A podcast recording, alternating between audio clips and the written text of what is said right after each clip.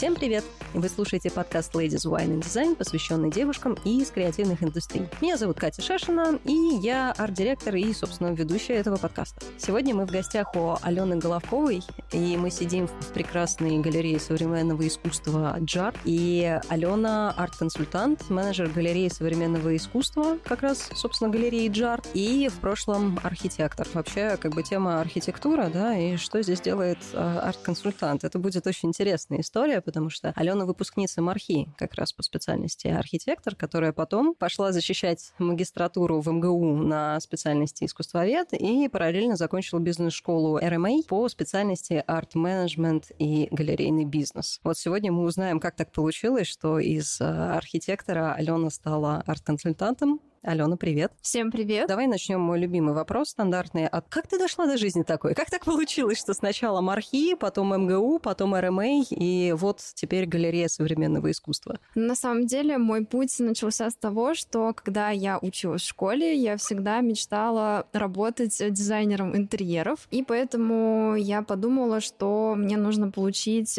фундаментальное образование архитектора, потому что архитектор — это человек, который может все.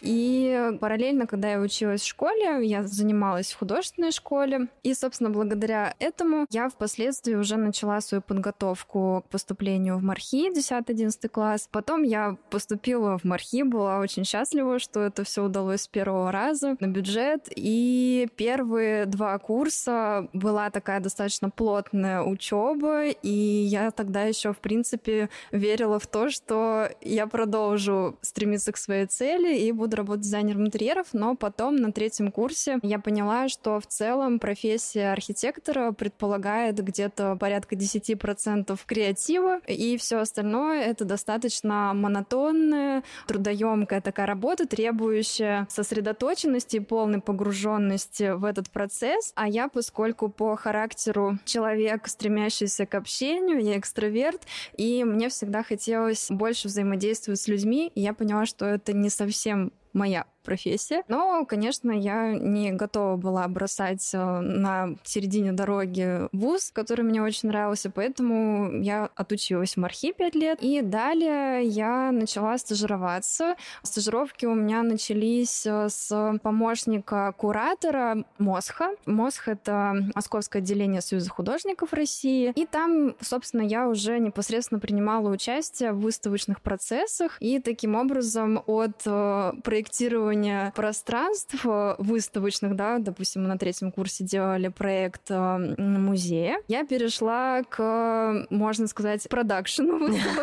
Да, и таким образом я поняла, что все-таки мне это интереснее, я здесь больше взаимодействую с людьми, общаюсь с художниками, и вот этот весь э, флер, вернисажи, открытия, он меня манил, и тогда я уже поняла твердо и решила, что все, я погружаюсь в эту сферу. То есть Мархи как бы для меня стал таким трамплином, поскольку образование в Мархи мультидисциплинарное. Но я бы сказала, что оттуда выпускаются действительно люди такие многостаночники. Поэтому многие работают, э, допустим, там дизайнерами интерьеров. Конечно, у нас есть ребята, которые занимаются непосредственно архитектурой, работают в архитектурных бюро. Но мне кажется, очень сложно, особенно в Москве, пробиться добиться, как это дослужиться до того момента, чтобы тебе дали в Москве построить какое-то здание, это очень сложно. У меня будет несколько таких вот э, условно каверзных вопросов. У меня есть несколько таких видов на архитектуру. Я хочу вот услышать твое мнение на этот счет. То есть у меня есть какая-то внутренняя установка, что очень многие ходят по Москве, видят какие-то красивые старинные здания и такие, господи, я хочу так же, это же так здорово. А мой партнер, собственно, учился на инженера-архитектора. Когда ходим где-то гулять, он такой, смотри, это 80-е, смотри, а это поздние 90-е, а это Лужковщина, а это там а, Сталинки, это Хрущевки. Начинает рассказывать какие-то дикие, очень интересные истории про вот это вот градостроительство. Но при этом я чувствую вот этот вот энтузиазм вокруг зданий. Господи, это здание, туда можно зайти, там можно жить, там можно с ним как-то взаимодействовать. Но по факту, если Мархи каждый год выпускает, ну, я думаю, несколько сотен студентов. Да-да-да, конечно. Порядка, ну, допустим, на нашем курсе учились училось где-то 298 человек, угу. почти 300. Да, и, соответственно, это бакалавриат, плюс еще магистратура. В магистратуре поменьше обычно, ну, тоже около 100 человек ежегодно выпускается, угу. поэтому... Вот, и понятное дело, что все, все вот это вот количество, да. там, графический дизайнер может тихонечко сидеть у себя там и рисовать логотипы, сайты и так далее. Но для того, чтобы дойти до именно архитектуры, вот до возведения сына, здания, что там еще построить, посадить... Э, дерево. Посадить дерево, дерево да, вырастить сына, построить, построить дом. дом. Вот, ну как бы первые два еще вполне себе осуществимые, а вот с постройкой дома, мне кажется, это какая-то такая прям... И я знаю несколько историй про то, что некоторые ребята как раз они уходят в дизайн интерьера, потому что проще найти работу, потому что ниже порог входа, но все всегда, это как с графическим дизайном, когда все заканчивают графический дизайн, и все хотят делать книжки, но на самом деле так или иначе все делают там, опять же, вот сайты, логотипы UI UX, вот, и тихонечко мечтают о книжках. Вот твое мнение, это действительно так, что очень многие хотят строить дома, но при этом находят себе какую-то параллельную историю? Ну вот на самом деле я как раз начала с того, что я хотела работать дизайнером интерьеров и решила поступать в Мархи. И таких, как я, было много. Многие уже изначально хотят заниматься дизайном интерьеров, просто понимают, что архитектурное образование им даст больше в плане оттачивания вот своих навыков. Помимо того, что дизайнер должен иметь развитый художественный вкус, он еще должен обладать хорошим пространственным мышлением. И вот как раз э, то, каким образом построена программа обучения в Мархи, да, она предполагает помогает то, что ты вот ежедневно развиваешь вот это вот, да, пространственное воображение, поэтому многие люди, когда планируют сделать, да, там у себя ремонт и ищут э, дизайнеров, они часто отмечают э, архитектурное именно образование. Допустим, у меня много знакомых, которые исключительно обращаются к дизайнерам интерьеров с архитектурным образованием. То есть в целом это действительно такая история, что есть ребята, которые поступают в мархи и хотят стать дизайнерами интерьеров изначально, а есть те, которые, да, вот как ты говоришь, поступают в мархи и мечтают возводить, э, ну, такие полноценные, да, уже архитектурные объекты. Здесь как бы тоже, опять же, нужно понимать, что дизайнер интерьеров, он более свободный, то есть у меня многие ребята после обучения в МАРХИ стали фрилансерами и берут несколько, допустим, параллельно дизайнов интерьерных, а есть э, ребята, которые сейчас э, работают в архитектурных бюро, и, соответственно, вот такие такие вот масштабные проекты возможно делать только в команде. То есть сам, конечно, ты за редким исключением, да, сделаешь такой проект. В любом случае, обычно такие э, истории доверяют э, команде, команде профессионалов, где, конечно, всегда есть там один главный архитектор, которого все знают, но... Там всег... ГАП, ГИП. Да, да, да, да. Главный инженер проекта да, и главный архитектор да, да, да, проекта. Да, да. ГАП и а, ГИП. А, да. И поэтому, конечно, тут предполагается, что за этим главным архитектором стоит еще команда ребят, тоже безумно талантливых, э, которые делают, вот можно сказать, большую часть работы. Да, все-таки главный архитектор, он как бы контролирует, а уже остальные архитекторы делают рабочие чертежи и так далее. В принципе, у меня есть э, яркий пример. Мой однокурсник э, Кирилл Волков, он еще в Мархи всегда выделялся среди всех остальных студентов, и сразу по нему чувствовалось, что вот он настоящий настоящий архитектор, и он хотел заниматься именно архитектурой, и сейчас он работает э, в известном московском архитектурном бюро Nowadays, и вот они как раз делают такие вот серьезные проекты, но один из самых ярких — это музей Кремля. Mm. То есть поэтому, а, опять же, здесь предполагается, что вот он работает в бюро, в команде, и он как бы звено вот этой вот всей этой структуры. Кому-то, допустим, хочется все таки работать самостоятельно, да, то есть быть независимым вне команды, и тогда вот таким ребятам, конечно, больше подходят какие-то истории частные, это вот, опять же, дизайн интерьеров, либо, допустим, проекты частных жилых домов, да, ну, опять же, это предполагается, что там дом не очень большой, да, там, не знаю, один-три этажа, но это как раз э, история о том, что здесь уже оканчивая мархи, ты можешь, в принципе, дальше уже попробовать работать и в архитектурном бюро, ну, посмотреть, как ты будешь работать в команде, и поработать самостоятельно, посмотреть, а справляюсь ли я я вот самостоятельно с доверенным мне проектом. Если ты чувствуешь, что ты справляешься и тебе так комфортнее, то как бы why not, да, можно так работать. Ну, а так, э, конечно, очень многие действительно мечтают э, о масштабных проектах, и поэтому готовы работать в бюро и вот, как бы можно сказать, постепенно набирать опыт и доходить до главного архитектора. Вот, то есть, да, это все такой достаточно сложный процесс, но он стоит того, если вот у тебя такие амбиции. Я, кстати, подумала еще, что очень здорово, что сейчас появляются какие-то облагораживания территорий, условно урбанистические, э, урбанистика угу. как класс, какие-то городские общественные пространства. И это, в принципе, если сравнивать, вот если мы берем как одну крайность, это условно построить дом, и другую крайность, это дизайн интерьеров, то урбанистика, мне кажется, она где-то посередине, потому что это не такие масштабные проекты, как строительство здания, и они, мне кажется, быстрее происходят, то есть и проекты чуть попроще, и, может быть, команды чуть поменьше, но при этом ты сразу можешь увидеть результат и достаточно быстро, ну, как полгодика стройки, и, как нас научил Артемий Андреевич, стройка на время, парк навсегда.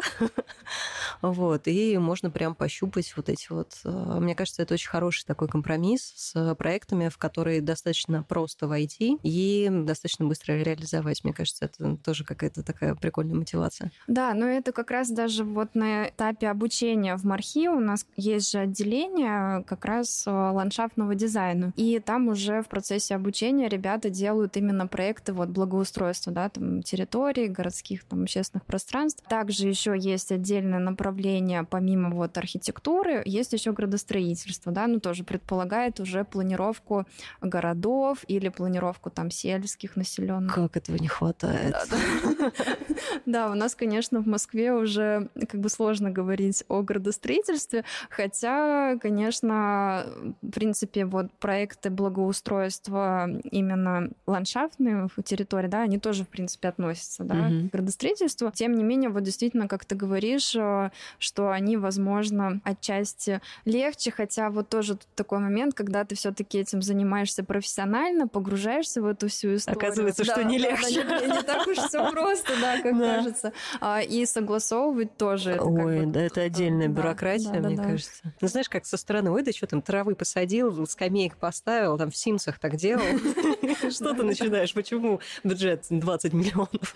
Да, да, да. Но у нас, конечно, вот яркий пример — это Стрелка, да, вот, собственно, они как раз развивают вот эту вот всю тему урбанистики, и очень хорошее образование как раз э, дают э, в своем институте. Вот как раз рекомендую ребятам, которые планируют заниматься этой историей, допустим, получить базовое образование в Мархи и потом вот продолжить уже в институте Стрелка. Опять же, у меня тоже есть э, приятельница, которая работает в Стрелке и очень довольна, мне очень нравится там работать. Ну, действительно, проекты они делают интересные, ну и ты потом сам, когда уже прогуливаешься по этим благоустроенным территориям, наверное, испытываешь не меньшую эйфорию, чем когда ты видишь э, здание, да, допустим, которое тоже ты реализовал в команде, ну, как бы ты был частью этой команды, и здесь тоже, как получается, ты как часть команды сделал наш город э, гораздо приятнее, комфортнее красивее. Я, кстати, в большом шоке, на самом деле, от благоустройства. Я Господи, я сейчас, мне кажется, скажу это вслух на подкасте, на весь мир. Как коренная москвичка, я в некоторых моментах такой зажравшийся uh-huh. котик, который многое чего воспринимает как должное. И у меня последние несколько лет такой, ну, не то чтобы квест, а я проверяю себя на понимание реальности, уезжаю в какие-нибудь города вот по России, но подальше от э, столиц. И я понимаю, насколько много сделано было за последние лет 10, наверное. То есть даже при всей там моей любви к Питеру, при всей моей новой любви к э, Севастополю, Москва действительно очень похорошела за последние... Да, однозначно. за, за последнее время, причем даже не только условно центральные улицы, которые...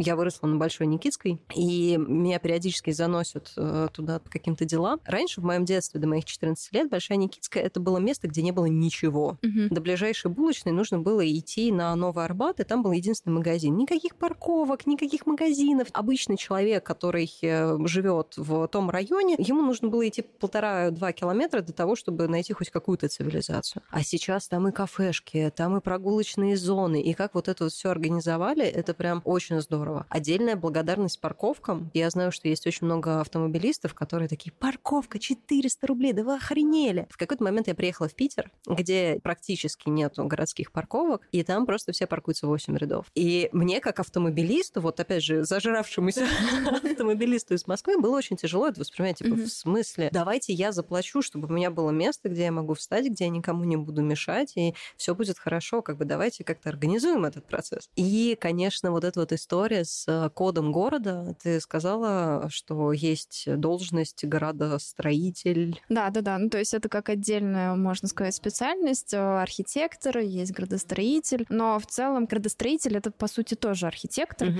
Просто вот именно специализирующийся на планировочных решениях э, уже городских пространств угу. и вот, допустим, там сельских населенных пунктов. Опять же, я, наверное, во многом смотрю с точки зрения графического дизайна в силу образования, но то, что, например, в какой-то момент, если помнишь, снесли все палатки у метро, да, снесли да, да, вот да, это вот, вот какие-то какие-то непонятные постройки ветхие. В Питере это все осталось, особенно если немножко отойти от Рубинштейна и Невского, буквально там на, на улицу вглубь, вот, и там уже как бы совсем другой Питер. В Москве этого нет. В Москве ты приезжаешь там в Бирюлево, и там все равно аккуратная станция метро, большие пространства, там какой-то газон, и все выглядит очень здорово. И в такие моменты я начинаю понимать, что насколько вот если люди вкладываются в это, если люди думают об этом, насколько круче это все можно сделать. Что касается, да, вот э, всех этих историй, на самом деле, если обратиться, ну, не только Москве, да, а вот, допустим, я каждое лето бываю в Воронеже, и я тоже вижу, что там задумываются на тему ландшафтного дизайна, да, благоустройства города, потому что вот я приезжаю на протяжении 10 лет, и с каждым годом город преображается, и я бы даже сказала, догоняет Москву в каком-то смысле. И вот на прошлой неделе я ездила в Ярославль, кстати, меня как раз туда позвали прочитать лекцию студентам, архитекторам градостроительного колледжа Ярославского. Это вообще отдельная история, но я была очень довольна работами студентов, то есть уровень у них очень хороший для колледжа. Я приехала в Ярославль, я как бы в целом, ну, не ждала какого-то вау-эффекта от города, я имею в виду от его благоустройства. Само собой, с точки зрения культурно-исторического наследия, это просто жемчужина. И рекомендую всем обязательно посетить Ярославль и желательно прям там остановиться не на пять хотя бы, чтобы успеть посмотреть все. И я вышла на набережную, ну, поскольку у меня цель поездки была, ну, такая, можно сказать, часть э, рабочая, да, да, и поэтому ну, деловая такая поездка. Поэтому особенно времени у меня не было ходить по культурно-историческим вот этим всем местам. Я вышла на набережную, и я была поражена, насколько все грамотно там благоустроено, удобно, и вот там действительно такое получилось э, место притяжения всех, да, то есть благодаря тому, что там все комфортно спроектировано, людям приятно там проводить досуг, и местным жителям, и туристам хорошо. И я прям так порадовалась, что, в принципе, не только в Москве, да, но и вот, допустим, там в Ярославле все очень может быть даже на достойном уровне, да, сделано, спроектировано. Вот, поэтому на самом деле это хорошая тенденция, что все-таки не только в Москве у угу. нас все это благоустраивается, но как-то и регионами тоже да, активно занимаются. Справедливости ради, я была в Краснодаре, там сделали уже набережную, угу. там есть какой-то Краснодарский парк, который выглядит очень достойно. Екатеринбург, угу. у меня есть знакомые, которые туда периодически катаются, там Ельцинский центр. Ельцинский да, же? есть Ельцин-центр. Да, и э, те фотографии, которые присылаются, они прям вау. Собственно, Севастополь, Большая морская, это центральная улица города, которая сделана так, что мы просто 90% времени мы гуляли просто по улице. Я не помню, когда я в последний раз просто так, а не пройти ли мне направо? Да, да, а пойду-ка я налево? Ну, то есть это просто идешь и вот дышишь городом, смотришь по сторонам. У меня такое было, если честно, только в Берлине, когда мне было все равно, куда идти, я выходила из дома и просто сворачивала, куда мне хотелось.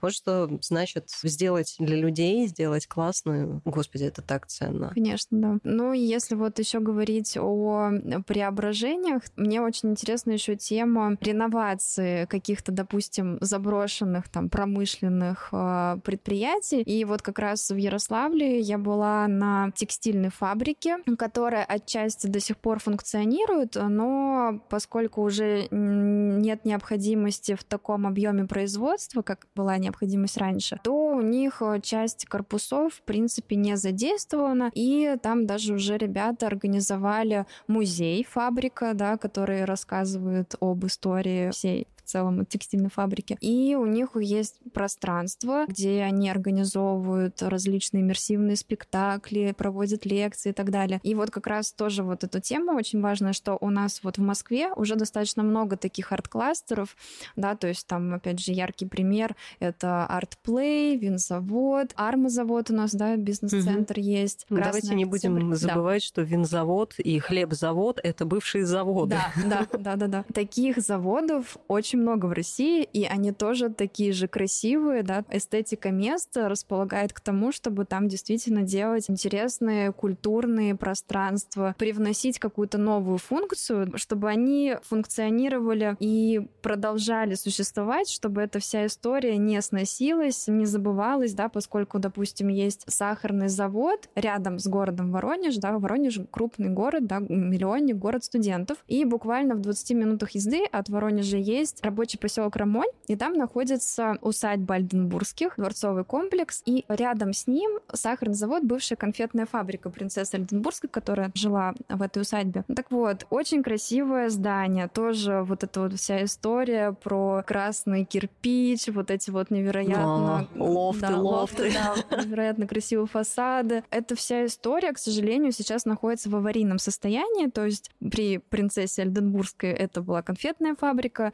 в советский период это был сахарный завод, и вот он просуществовал, по-моему, до 2002-2004 года. Ну и все, а потом как-то вот его забросили, и это все сейчас находится в таком плачевном состоянии, что там даже уже сложно говорить о какой-то реконструкции и реставрации. Здесь уже как бы вариант один — это реновация. То есть там нужно э, а, все перестраивать, оставляя, допустим, сами фасады, да, как уже такой декоративный, можно сказать, элемент, поскольку там уже нет ни перекрытий, ни кровли, и неизвестно вообще, сколько это все простоит вот в таком состоянии, потому что его буквально там даже разбирали на стройматериалы, когда вот его так забросили. Но, опять же, вот эта вот усадьба, она интересна тем, что это тоже памятник, то есть культурно-историческое наследие наше. Там есть музей при этом дворцовом комплексе. Кстати, там есть ну, небольшой такой ландшафтный парк, который проектировал французский архитектор ландшафтный. То есть, представляете, пригласили французского ландшафтного архитектора в рабочий поселок Рамон, недалеко от Воронежа. Это просто вот сейчас э, звучит... Э, Уважаемый джентльмен, приедьте, пожалуйста, к нам под Воронеж построить нам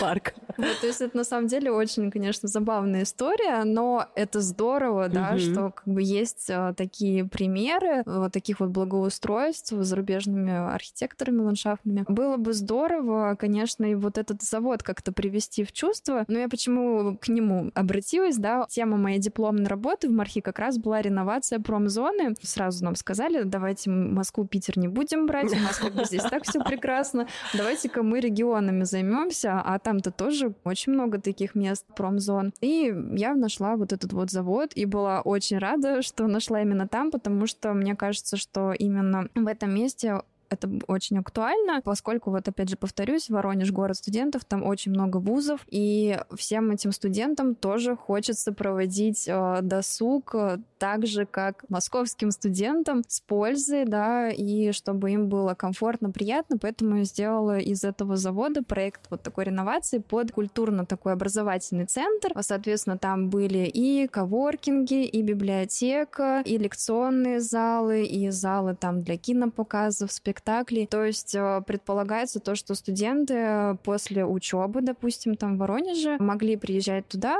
работать там, заниматься в библиотеке, допустим, или в коворкинге, и также в выходной день могли приезжать э, на какое-то, допустим, мероприятие. Опять же, арт-кластер предполагает то, что там может все что угодно проходить, там какие-нибудь фестивали, ярмарки, выставки, ну, в общем, мне кажется, что очень здорово, если такие истории появятся, в принципе, во всех таких вот, да, регионах, ну, я имею в виду, хотя бы как минимум в достаточно таких крупных городах, да, где много вузов, да, много молодежи, поскольку, конечно, вот такую вот всю историю не все понимают, да, и, ну, не все поколения чувствуют эстетику таких мест, но вот молодежи это очень всегда близко, ну, в общем, поэтому я как-то и обратилась к этой вот истории реновации, поскольку поскольку сама очень люблю арт-кластеры у нас в Москве, и я рада, что их э, становится больше. С каждым годом за счет этого больше культурных мероприятий, фестивалей. Здорово.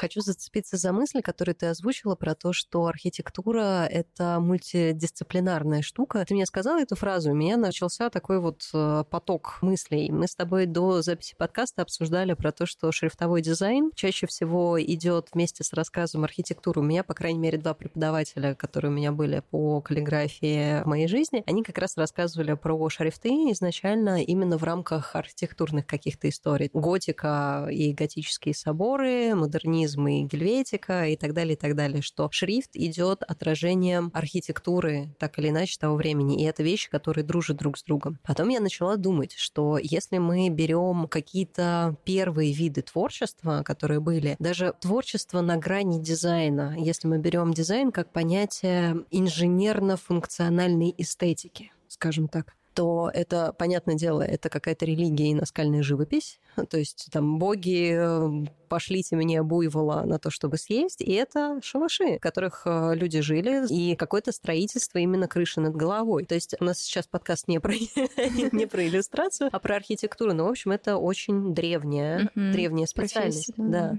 И я начинаю думать, вот архитекторы учат и проектировать, и, моя любимая, думать головой, когда, когда они что-то делают, и внедрять какую-то эстетику, и следить за трендами, и следить за обществом. Более того, это специальность специальность, которая расползлась уже не только... Мне кажется, я оскорбляю всех архитекторов, говоря о том, что, типа, ну, там, дом построить, вот, это архитектор, но я не совсем это имею в виду по понятным причинам. И это и строительство, это и градостроительство, это и проектирование, то, что ты говорила, городов и поселков, это и строительство музеев, это и планирование выставок, это и как бы интерьерные какие-то решения. Что называется, для будущих студентов. Расскажи, кем может работать э, да, выпускник. Я, я поняла, это как раз э, очень хорошее совпадение в том плане, что ровно вот неделю назад я была в Ярославле и как раз на эту тему и рассказывала ребятам, студентам архитектурного колледжа о том, что есть действительно даже отчасти неочевидные сферы, где может э, быть полезен архитектор. Это вот, допустим, в частности, архитектура выставочных пространств. И яркий пример тому текущая выставка в историческом музее гравюр Дюрера. Угу. Кстати, ее продлили, по-моему, до 22 августа. Ну, то есть на целых два месяца. Так что рекомендую всем сходить и оценить э, то, как проработали сценографию выставочного пространства. Архитектурное бюро Planet 9, наверное, все слышали о нем. И действительно, это бюро сделало массу интересных интересных проектов э, именно вот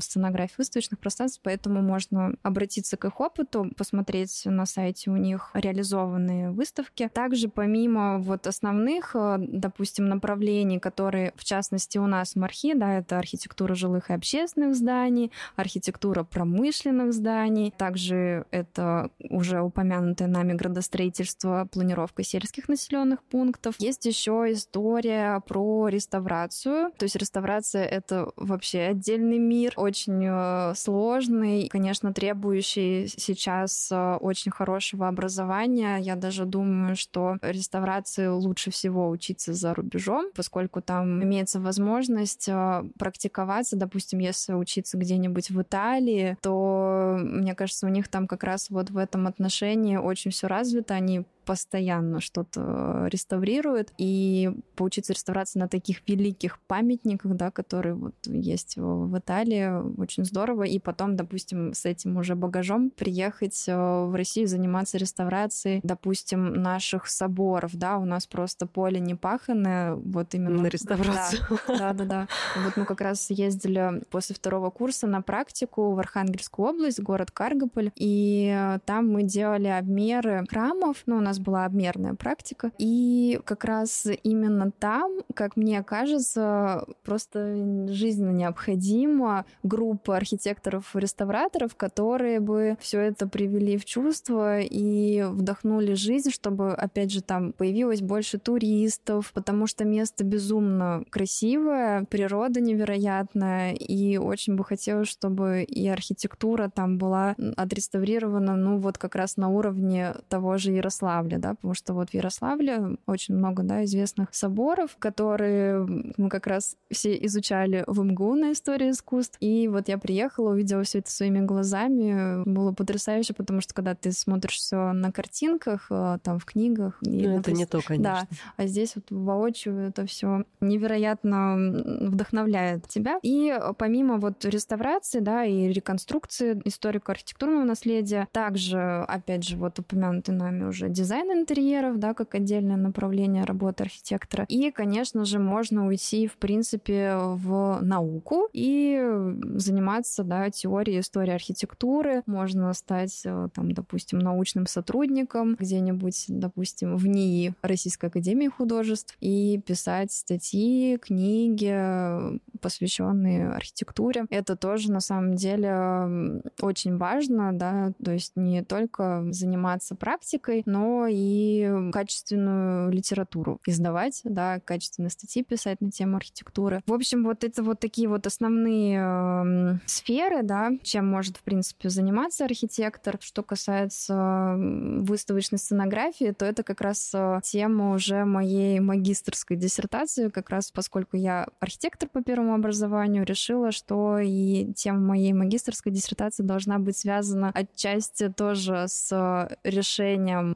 планировочным, да, с решением архитектуры выставочных пространств. И поэтому тема моей магистрской диссертации посвящена изучению выставочной сценографии, опыту зарубежному, российскому, поскольку за рубежом это уже давно практикуется и развивается, а вот в России у нас на самом деле относительно недавно стали уделять э, особое внимание тому, каким образом, в принципе, решается архитектура выставки, потому что нам уже скучно смотреть э, просто на разве развешенные по стенам, там, не знаю, шпалерно работы. Произведение искусства, конечно, уже хочется какого-то взаимодействия, посетительского опыта яркого. Поэтому, конечно, надо продумывать э, логику движения посетителя по выставке, какие-то эффекты, которые будут его больше погружать и захватывать выставку. Надо уже как-то по-серьезному да, развлекать да. посетителя. Да, да, да. Ну да, уже мы все избалованы в Москве и в Питере Питере, да, поэтому, конечно... Вспомнила здесь... момент. Как-то есть э, выставка, ну, не выставка, скорее конкурс, mm-hmm. Type Directors Club. Это арт-директора и классные ребята в рамках э, типографического дизайна привозят какие-то классные работы и выставка, которая курируется, то есть TDC, Type Directors Club, это сообщество, и они периодически устраивают выставки. На этих выставках, собственно, я первый раз познакомилась с творчеством Загмейстера. Туда приезжают именитые люди, и получить какую-то награду в рамках этого конкурса, сообщества, в общем-то, достаточно почетно. И в какой-то момент эта выставка проходила от Союза дизайнеров России. Я мчалась туда на крыльях восторга. Во-первых, надо понимать, это был то ли 12-й, то ли 13-й год, то есть, с одной стороны, не 50 лет назад, но и как бы не вчера. И я не знаю, где сейчас э, сидит э, Союз дизайнеров России, но в тот момент это было такое вот желтые стены, мраморные полы. И вся выставка работы которые были накатаны на картон и стояли практически на полу. То есть было какое-то количество работ, которые просто стопкой были свалены на стульях. И это было уже открытие выставки. Это было не начало, mm-hmm. это был не конец, не... это была середина, когда ты мог просто подойти и вот в этой куче руками поковыряться и что-то посмотреть. я была настолько в шоке. Это была одна из первых моих э, сознательных выставок, на которые я поехала, вот потому что мне это было важно. Это история, которая меня впечатляет. Я хотела погрузиться, и там как раз была работа Загмайстера, которая была там на чуть ли не на малярном скотче приклеена вот так вот э, к стене. И у меня тогда был жуткий диссонанс о том, что, ребят, вы союз дизайнеров России. Это, ну, как бы, это не Шарашкина контора.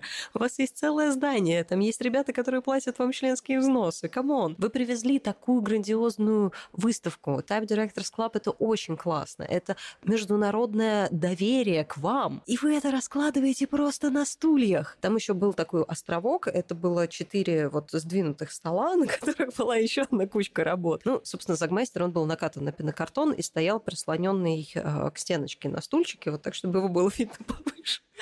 Ну вот, но все остальное, это было настолько странно, это был настолько странный experience. Возможно, в этом был какой-то тайный смысл, который я не поняла, но это было очень удивительно. И сейчас я с большим удовольствием смотрю на то, как формируются новые выставки, где продуманы вот эти вот ходы, что ты смотришь в начале, что ты смотришь потом. Хотя я тут, конечно, тоже недавно ругалась, была, не буду называть э, выставку, и там ребята продумали навигацию, там были даже стрелочки на тему того, куда нужно нужно идти. И я в какой-то момент поймалась на том, что я дико злюсь. Я дико злюсь, потому что вот где-то вот за ушами у меня свербит, что что-то не так. Я начала понимать, что часть этих стрелочек приходит в стену, и больше как бы не приходит никуда. Вот, часть из этих стрелочек, вот оно идет, идет, идет, а потом стрелочки заканчиваются. И опять же, я думаю, может быть, это какая-то гениальная идея. Но нет, это просто косяк. Я тогда разразилась жутко гневным постом о том, что, типа, пустите дизайнера, который придумал эту навигацию, просто пройтись по, по тому пути, который он да. сделал, потому что он закончит в стене, в шкафу. Ну да, конечно, вот когда речь идет о вот этой навигации по выставке, то здесь должна быть проделана такая очень тщательная работа совместная архитектора и куратора выставки, да, то есть куратор все-таки он должен продумывать концепцию, вообще философию выставки, а архитектор э, должен э, прислушиваться к пожеланиям куратора и архитектуры, да, направлять не стрелочками, да, угу. а именно вот грамотно Что по зову сердца, но на самом деле да. хитро продумано. Да, чтобы вот человек интуитивно понимал, да, каким образом ему нужно перемещаться по выставке, и чтобы, опять же, его не напрягала излишняя там инфографика, куча, не знаю, там всяких указателей, стрелочек, как бы здесь уже вот как раз язык архитектуры должен работать, и вот это как раз задача архитектора.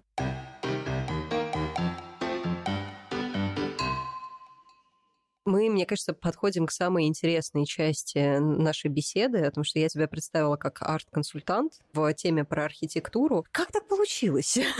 Да, ну вот как раз я вначале, да, начала рассказывать и немножко поподробнее остановилась на теме архитектуры. Я, по-моему, остановилась на том, что после стажировки в Мосхе помощником куратора выставочных проектов я уже твердо решила развиваться в этой сфере. Я поступила в магистратуру в МГУ на исторический факультет на отделение истории искусств. Это такое самое классическое искусствоведческое образование. И параллельно я поступила в бизнес-школу RMA. Она входит в состав э, Universal University в артплее. И как раз вот эта вот школа за 9 месяцев обучения погружает тебя полностью в эту индустрию. И у нас вот, получается, факультет был посвящен арт-менеджменту, галерейному бизнесу. Куратором факультета выступает Николай Палащенко, очень известная личность в арт-сфере.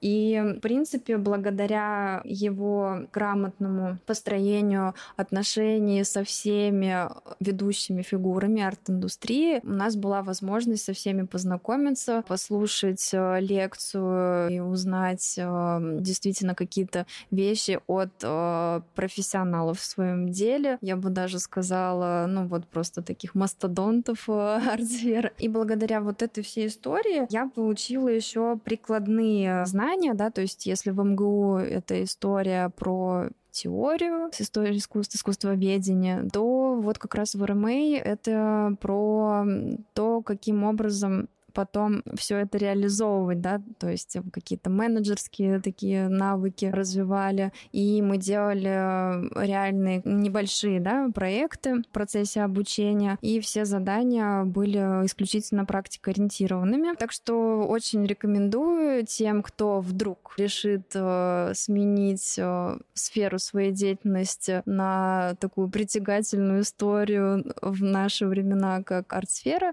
то вот это вот образование образование очень хороший вариант для того, чтобы ну, буквально за 9 месяцев научиться каким-то основным моментам узнать. Основные истории, связанные с работой в арт-сфере. Это и э, там, авторское право, допустим, да, если э, юридический аспект рассматривать. Это и э, весь менеджмент выставочных проектов, то есть там подробно разбирались и то, каким образом работать со спонсорами. Мне кажется, мне нужно нужно взять у тебя консультацию по поводу спонсорства. Я сейчас сижу и думаю, что можно было бы связаться со школой РМА и так намекнуть о том, что, ребята, у нас в подкасте продается вакантное место на рекламу.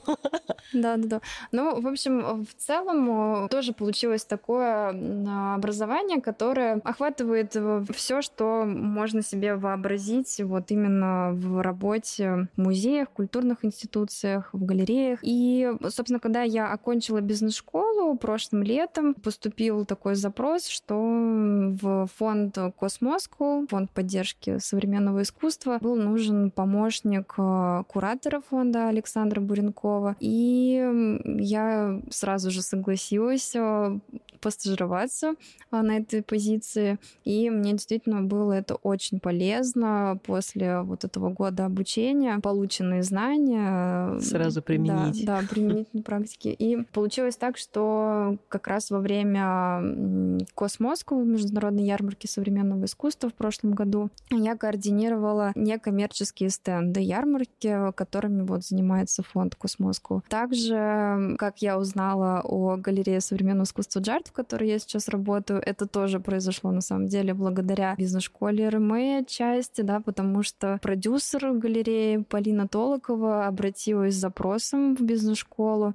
Как раз нужны были стажеры на текущие проекты. И эм, самый главный проект э, прошлого года — это выставка «Чаще», выставка сайт специфичного искусства. Она проходила на территории курорта Пирогова, это Клязьминское водохранилище.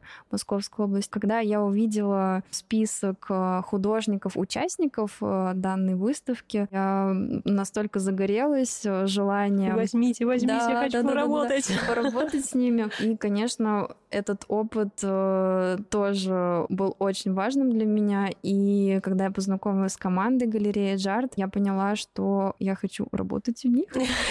И вот как раз... История любви. Да, да. да. И, собственно, вот теперь я работаю в галерее, о которой на самом деле я узнала буквально год назад. И вот это вот, вот эти вот все знаки судьбы, что ли, да, какие-то вызовы, которые тебе бросает жизнь, и если ты эти вызовы принимаешь, то вот они могут э, завершиться работой твоей мечты как вариант. Mm-hmm. ну и сейчас, конечно, мы активно занимаемся выставочной деятельностью, мы работаем с художниками, и я себя чувствую на своем месте, поскольку здесь я в полной мере могу реализовать э, весь свой потенциал, и здесь как раз эм, созданы, не знаю, все условия для экстравертов, для общительных людей, которые всегда открыты новому, всегда открыты новым знакомствам, сотрудничеству, с э, различными художниками, институциями, в частности, там также с регионами. Надо, в принципе, дружить не только с московскими э, галереями, с московскими институциями,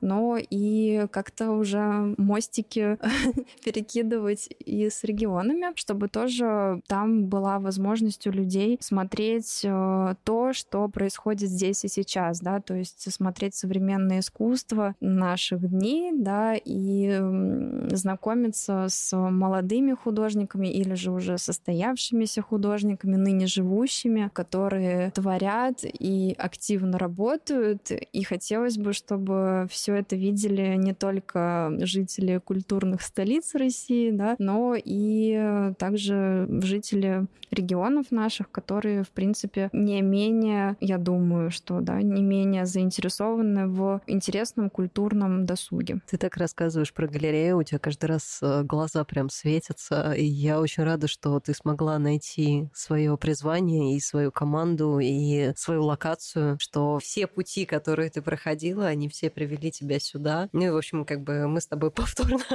познакомились в галерее, и, в общем, мне очень приятно, что жизнь нас э, свела еще раз. Прям тепло как-то становится. Да, здесь, кстати, нужно, наверное, прокомментировать для наших слушателей, что как раз в процессе обучения в Мархи, э, в принципе, всем студентам э, нужно посещать э, курсы по различным компьютерным программам для архитекторов и дизайнеров. И как раз Катя Шашина преподавала в софт-культуре, да, это образовательная площадка для как раз дизайнеров и архитекторов. Ты, по-моему, была у меня первым потоком или вторым потоком. Ну, в общем, я такая зеленая была. Не, ну ты очень здорово преподавала и прям так четко по делу всегда. Очень у тебя грамотно выстроен был процесс обучения. И на твоих а, курсах, которые длились там, допустим, там неделю, да, по несколько дней было, ну, неделю-две, может быть. И на воркшопах, которые вот, да, просто интенсив, э, там, один день, я помню, как раз ходила на воркшоп по архитектурной графике, по-моему, так назывался, и еще ходила к тебе на курсы по индизайну и иллюстратору. И вот как раз на этих курсах э, и мы познакомились с Катей. Для себя я отметила, что Катя очень талантливый графический дизайнер, к которому в перспективе можно будет всегда обратиться. И вот как раз э, наступил момент, э, и Катя сделала нам замечательную верстку нашего последнего выпуска газеты. Мы выпускаем каждой выставке небольшое такое издание, да, небольшую брошюрку газету, где, собственно, рассказывается о выставке, выставки, о художниках, да, участниках выставок и о их работах. И вот Катя нам сделала совершенно потрясающую верстку, которая осталась довольна вся команда и посетители галереи тоже. Я сижу вся красная. Это жара. Это все жара. Ничего себе ты мне представление устроила. Спасибо. Я очень рада, что как это была полезной. Это все, конечно, мне очень нравилось преподавать, и я продолжила, и вот записала курс в прошлом году по индизайну, и, собственно, да, жизнь меня свела вот с галереей Джарт в качестве дизайнера, и мне тоже ну, есть какие-то вот места, условно, а, не люблю это слово типа энергетически хорошие, но просто приходишь, и тебе здесь тихо, спокойно, комфортно, и это как раз мы сидим на втором этаже галереи, и тут прям вот то, что надо. Здорово, и очень рада, что тебе у нас понравилось. Ну и действительно, мы всегда рады, когда к нам приходят новые люди, поэтому приглашаем вас на нашу текущую выставку Тани Пёникер, молодая художница, очень талантливая. Выставка у нас до конца июня. Ну и также приглашаем вас, в принципе, посетить и познакомиться с нашей галереей в любое удобное время. Вот. Небольшое промо. Надо, надо. Реклама, реклама, реклама. Алена, спасибо тебе большое за эту встречу, за прекрасную атмосферу, за интересную беседу. В общем, я очень рада, что у нас с тобой удалось, э, получилось записаться в эту жуткую московскую жару. Мы сидим под кондиционером, нам хорошо, замечательно. И, в общем, очень здорово с тобой пообщались сегодня. Катя, взаимно. Спасибо большое. Действительно, получилась интересная беседа, как мне кажется, полезная да, для наших слушателей. И я надеюсь, что, возможно, моя личная история история кого-то вдохновит э, тоже не бояться, пробовать новое, учиться новому. И, в принципе, если вам что-то не нравится в своей профессиональной деятельности, не бойтесь э, начать э, делать что-то совершенно новое. Для вас, возможно, это действительно окажется вашим призванием, делом вашей жизни. Поэтому двигайтесь вперед, не стойте на месте, не падайте духом и всегда помните о том, что есть много на самом деле примеров, когда человек кардинально менял сферу своей деятельности и становился именно профессионалом в этом деле. Там один из известных архитекторов, допустим, Рэм Колхас, тоже когда-то был журналист. Да, помните об этом. И я хотела поблагодарить всех за внимание. До новых встреч. Спасибо, что пригласили. Взаимно. Спасибо всем, кто был с нами. С вами были Алена Головкова и чептер-лидер московского Ladies Wine and Design Катя Шашина. Подписывайтесь на наш канал, пишите темы, о которых вы бы хотели узнать побольше, и, конечно, ставьте лайки. Если вы хотите разместить рекламу в нашем подкасте, пишите на адрес lwd.moscow собачка указанный в описании подкаста. И до новых встреч!